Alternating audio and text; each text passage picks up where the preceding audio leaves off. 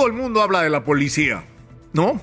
Flores para la policía, que hay que cuidar a los policías, que hay que apoyar a los policías. El gobierno le da su bonito a los policías para que salvan y revienten a palazos a los manifestantes y no a balazos. Pero a la hora de la verdad, y eso lo vamos a ver en su momento, porque yo soy brujo, todos se van a lavar las manos con respecto al tema de los muertos. Van a ver que se individualicen las responsabilidades, se van a perseguir por años a los policías que eh, participaron en el enfrentamiento a las protestas sociales, siguiendo una orientación equivocada de meterle bala a los manifestantes, que no fue decisión de los policías, fue una decisión política, pero eso es un tema aparte. Ese es un tema aparte. El otro son las carencias que tiene la policía. Yo he contado la semana pasada el drama que tienen los policías que se enferman. Un policía que tiene cáncer a la próstata, tiene que ir a atenderse, va al hospital de policía, le indican un medicamento, pero resulta que el medicamento no está en la farmacia del hospital, porque no tienen plata, porque no lo compraron, porque hubo un negligente, por la razón que fuera. No hay. Entonces, el policía, ¿qué tiene que hacer? Cruzar la pista y comprar en una de estas Incafarmas, una de estas cadenas, y pagar 15 mil soles por su caja de pastillas.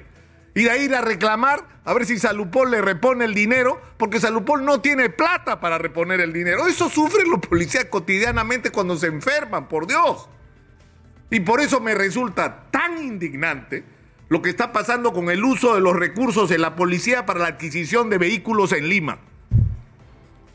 Tenían que comprar poco más de mil vehículos camionetas y vehículos sedán. Y se decidió correctamente, creo yo, no hacer la compra, sino el sistema renting, que es supuestamente el más eficiente. Y se convoca un concurso, participan tres empresas que se llaman Tair, Memphis y Lucarval, que por si acaso no tiene nada que ver conmigo. Se realiza el proceso, gana la empresa Memphis, pero en el camino se enciende la alerta y la Contraloría dice, un momentito, quienes han convocado la licitación no están registrados en el organismo supervisor de contrataciones del Estado. O sea que desde el saque la licitación está mal hecha. Encima la solicitud del área usuaria es que no solamente sean vehículos, sino que estén equipados con cámaras. Le quitaron en el camino las cámaras. Pero además los postores no cumplen con los requisitos que la propia licitación demandaba. O sea, esa licitación no va. ¿Qué cosa hace la séptima región, la región policial Lima? Va, va para adelante. Como la presión es tan grande, sacan al primero, sacan a Memphis que había ganado. Y dejan a las otras dos empresas. A una le dan las camionetas y a la otra le dan los, los automóviles. Y la Contraloría insiste. Dicen, oigan, esto está mal, esta licitación está mal hecha, esto no puede seguir. ¿Y saben lo que hacen en la región policial Lima? Se zurran en la noticia pese a que el alto mando de la policía advierte y dice, oigan, miren, oiga, miren lo que está diciendo la Contraloría sobre esta licitación. Necesitamos urgentemente vehículos, pero hay que hacerlo bien, ¿no? Hay que manejar con responsabilidad y ordenadamente los recursos de la policía. Pero ¿saben cuál es el final de la historia? Pese a que incluso interviene el órgano supervisor de contrataciones del Estado y dice, esta licitación está mal. Y si esta licitación procede, va a tener consecuencias en Contraloría, en Inspectoría y con la justicia y frente a la Fiscalía. En resumen, lo que está diciendo es que si siguen adelante van a ir presos. Y no les importa. Yo les voy a explicar por qué no les importa. Me he conseguido el papelito que está por acá, que está puesto en pantalla, de la diferencia de precio. No sé si lo podemos poner en pantalla. La empresa Memphis proponía para el caso de los Sedan, 118 millones, casi 119 millones por 500 vehículos. Y la empresa Lucarval proponía por lo mismo 127 millones. ¿Saben lo que esto significa? Que con 118 millones de soles, tú podías dar el servicio de los 500 patrulleros, un servicio de calidad y que además la empresa que ganara se levantaba una jugosa utilidad retiran a Memphis y ponen a Lucarval. ¿Saben cuál es la diferencia de precio? 11 millones de soles. Uno. Dos, la camioneta. ¿Cuánto proponía la empresa Memphis? 161 millones de soles. ¿Y cuánto proponía Transportes Ángel y Bárcena, que es Tair, creo que le llaman a la empresa? 189, casi 190 millones de soles. ¿Saben qué es eso? 28 millones de soles de diferencia. De más. Insisto, el requerimiento de Contraloría, la llamada atención de Contraloría, esto no, dice esto no va, esto está mal hecho, pero estos precios nos daban una referencia que con cuánto dinero se podía tener un servicio de calidad y la empresa que ganara la licitación iba a tener una utilidad razonable, interesante como para involucrarse en el negocio. ¿Y en qué ha resultado ahora?